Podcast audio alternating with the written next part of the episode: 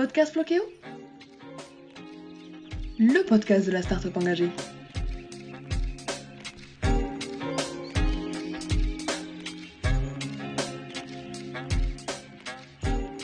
Bonjour Maureen et merci de participer à ce 26e épisode du Verre à moitié plein, le podcast optimiste du tourisme durable par Floqueo.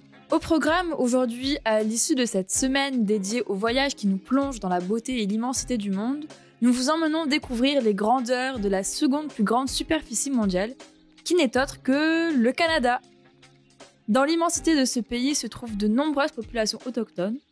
Aujourd'hui, nous partons à la rencontre des Yukonais qui se trouvent sur le territoire Yukon, à l'extrême nord-ouest du pays, juste avant l'Alaska. Ce territoire doit son nom au fleuve Yukon, Actuellement, il vit environ 38 630 habitants.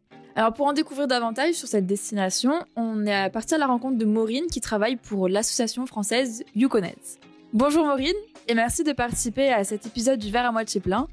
Pour commencer, est-ce que vous pourriez nous parler de l'association pour laquelle vous travaillez s'il vous plaît? Bonjour Mélanie et merci de m'accueillir. Donc en fait, euh, l'association Franco-Yukonais, c'est une association qui existe depuis le début des années 80 son principal mandat, c'est de répondre aux besoins des francophones qui vivent au territoire. Le Yukon est à la troisième place des provinces et territoires les plus bilingues au Canada. La communauté francophone est donc vraiment grande ici. L'association comporte plusieurs équipes qui ont chacune une mission assez précise. Il y a par exemple agriculture, jeunesse, immigration, tourisme, emploi et entrepreneuriat. Bref, c'est assez varié. Euh, chaque équipe contribue activement à la vitalité de la francophonie yukonaise et tente de répondre aux besoins de la communauté.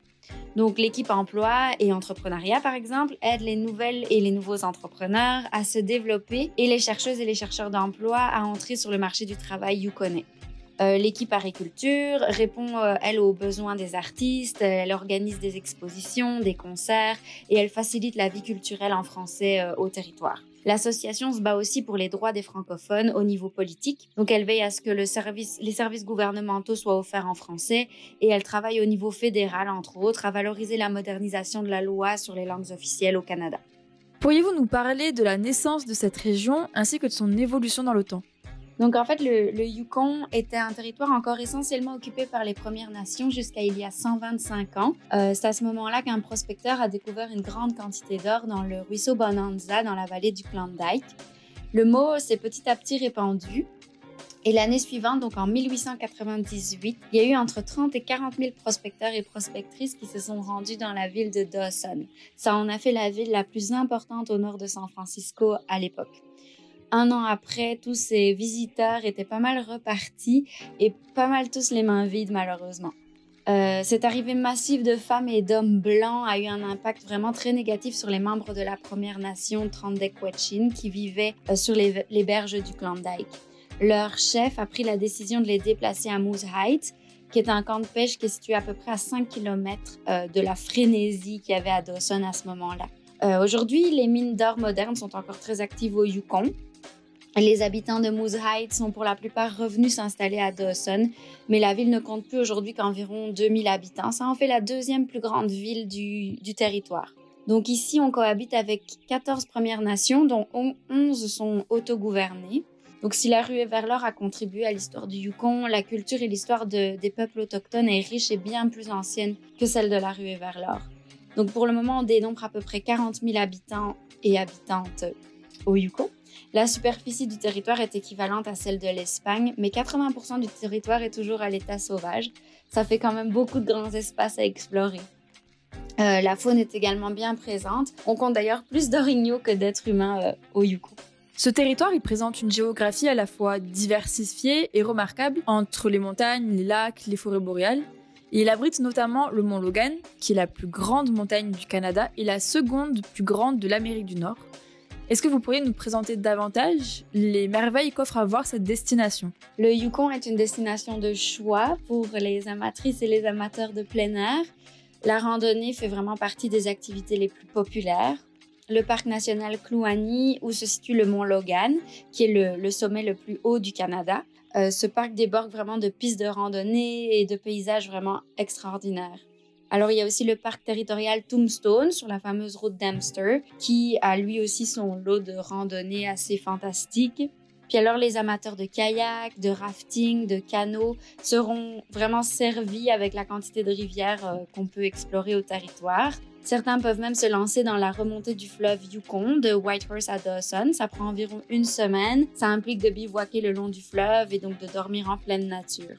Euh, le territoire, c'est vraiment une destination très prisée pour les amatrices et les amateurs de camping. Euh, le gouvernement du Yukon a aménagé de nombreux campings publics qui sont accessibles pour moins de 20 dollars la nuit.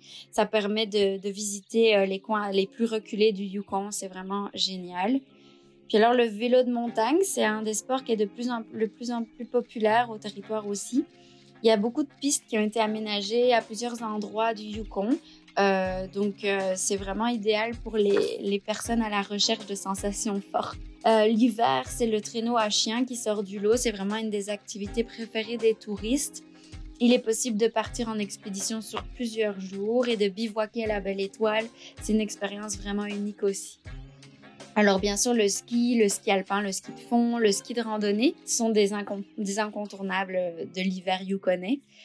En bref, pour les amoureuses et les amoureux du plein air, je pense que le territoire a vraiment euh, des possibilités presque infinies à offrir. Donc c'est vraiment ça qu'on vient chercher par ici. En termes de biodiversité, quelles sont les espèces endémiques?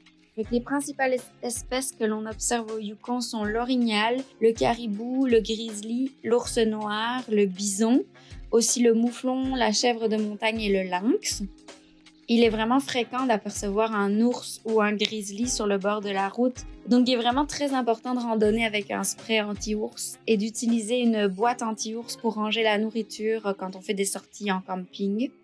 C'est aussi obligatoire de s'enregistrer auprès des parcs euh, lorsqu'on s'en va pour une randonnée euh, dans un parc national ou dans un parc territorial.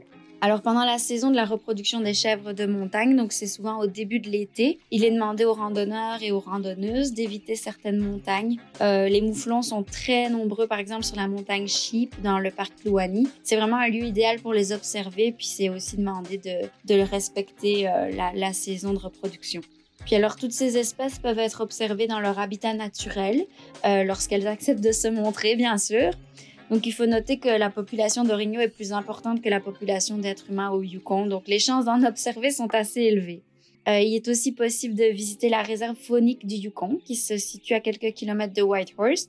C'est une réserve qui soigne euh, les animaux blessés avant de les remettre en liberté.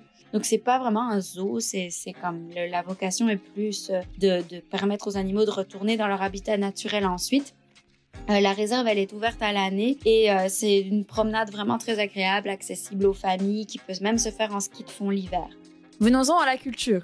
Nous avons vu précédemment que la ruée sur l'or a impacté les Yukonais car la population a grandement chuté et aujourd'hui, environ 70% de la population vit dans la capitale, mais cette région reste la moins peuplée de tout le Canada. Comment décririez-vous alors la vie actuelle au Yukon Alors Whitehorse, c'est une ville où il fait bon vivre. On y trouve vraiment tous les services essentiels. C'est un excellent point de départ pour les touristes qui viennent découvrir le Yukon. Donc les petites communautés comme Dawson, Junction et Carcross, elles sont aussi très appréciées des touristes et donc elles ont développé euh, la plupart des services. C'est bien important de noter qu'il n'y a presque jamais de réseau téléphonique entre deux villes euh, au Yukon. Euh, et bien sûr, le réseau ne passe pas toujours dans la montagne. Ça en fait un endroit où on, s'habitue vite à être déconnecté et souvent c'est pour notre plus grand bonheur, je dois dire. Euh, la richesse du Yukon, bien sûr, au-delà de ses paysages exceptionnels, je pense que ce sont ses habitants et ses habitantes. Les gens sont toujours accueillants, ils adorent parler du Yukon on s'y sent très vite chez soi en fait. Donc euh, vous allez entendre vraiment beaucoup d'histoires de touristes qui sont venus pour quelques semaines et qui ne sont jamais repartis. Il paraît que c'est un risque à prendre quand on vient visiter le territoire. En termes de tradition, quelles sont celles qui ont résisté au temps et celles qui ont été oubliées? Donc, comme je le disais tout à l'heure, il y a 14 Premières Nations au Yukon. Euh, elles ont chacune leur propre tradition, leur propre culture. Je pense que c'est vraiment important de s'y intéresser. Puis une des meilleures façons, c'est de visiter leur centre d'interprétation. Il y en a un dans chaque communauté que c'est vraiment très accessible, puis c'est une, mine d'informations sur euh, la culture et les traditions des Premières Nations. Bien sûr, la ruée vers l'or a laissé son lot de traditions folkloriques également, et que les touristes aiment aller à la, à la recherche de l'or à l'ancienne, euh, dans les ruisseaux. Puis bien sûr, s'ils n'en ont pas trouvé, ils finissent leur soirée au casino de Dawson. Euh, c'est en fait le plus vieux casino du Canada. Et on peut y assister à des spectacles de French Cancan exactement comme pendant le temps de la ruée vers l'or. Euh, ces spectacles ont lieu tous les soirs pendant l'été. Et puis les plus braves euh, ou les plus démunis, s'ils ont perdu tout leur argent au casino, vont souvent euh, déguster le sourdough cocktail. Euh, donc dans le fond, c'est un, verre d'alcool fort dans lequel baigne un orteil humain.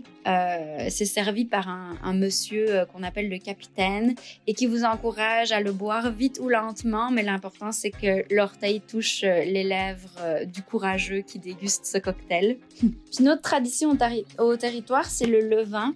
Euh, les, prospectrices et les prospecteurs, euh, ils venaient souvent avec leur base de levain pendant la ruée vers l'or. Ça leur assurait du pain euh, pour traverser les longs mois d'hiver au Yukon. Cette tradition s'est perpétuée et je pense que toute bonne Yukonaise ou tout bon Yukonais a une base de levain cachée quelque part dans son frigo. enfin, je dirais qu'au Yukon, les solstices sont des dates très importantes. Ils rappellent le retour du soleil ou le déclin du soleil. Euh, on aime beaucoup les célébrer. Euh, puis bon, bien sûr, au pays du soleil, de minuit et des aurores boréales, le ciel a vraiment une grande importance euh, pour nous.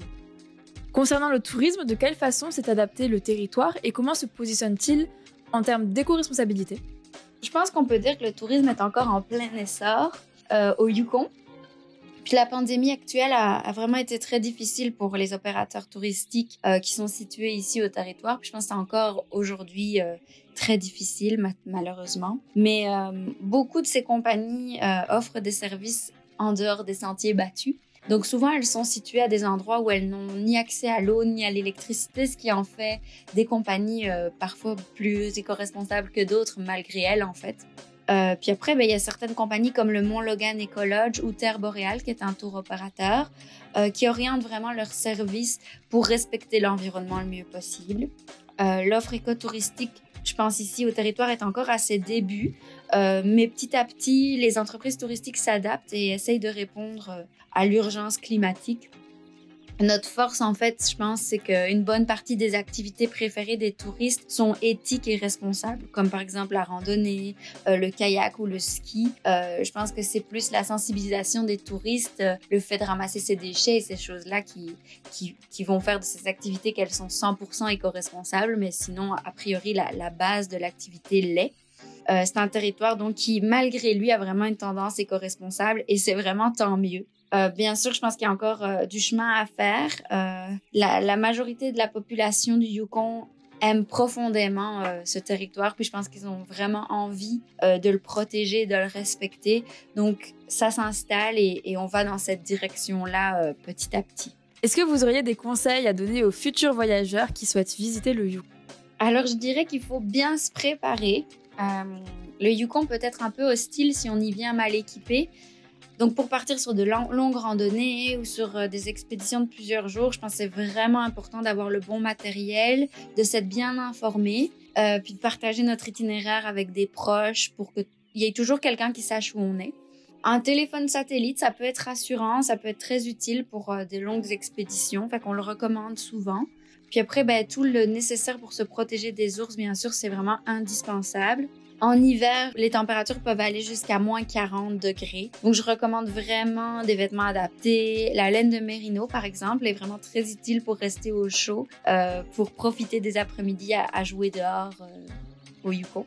Puis alors, en cas d'oubli, les magasins de plein air ici au centre-ville de Whitehorse vendent bien entendu tout le nécessaire. Donc, il est possible de louer du matériel aussi dans certains magasins. Fait que c'est pas si grave si on a oublié certaines choses. On arrive quand même dans un endroit où où on va être capable de trouver ce qu'il nous faut. Mais je pense que la première étape, bien sûr, c'est de, bien se renseigner et euh, de bien se préparer à l'hiver si c'est la période qu'on choisit. Mais merci beaucoup, Maureen, pour nous avoir fait voyager le temps d'un instant au Yukon, au Canada. Merci également à tous nos éditeurs derrière vos écrans pour votre écoute si fidèle. J'espère que cet épisode vous aura inspiré et qu'il vous aura donné envie de faire un voyage éco-responsable dans cette si belle destination. Si vous avez des questions, n'hésitez pas à les mettre en commentaire, on vous y répondra avec grand plaisir. En attendant de préparer votre voyage, je vous invite à élargir vos connaissances sur les territoires du Grand Nord en allant lire l'article qui traite de ce sujet sur notre blog Flokeo. Vous pourrez alors y découvrir les enjeux de ce territoire si beau et si important. Je vous souhaite une très bonne lecture, je vous dis à la semaine prochaine pour de nouvelles aventures. Prenez soin de vous et surtout, en attendant le prochain épisode, n'oubliez pas de voir le verre à moitié plein. Thank you.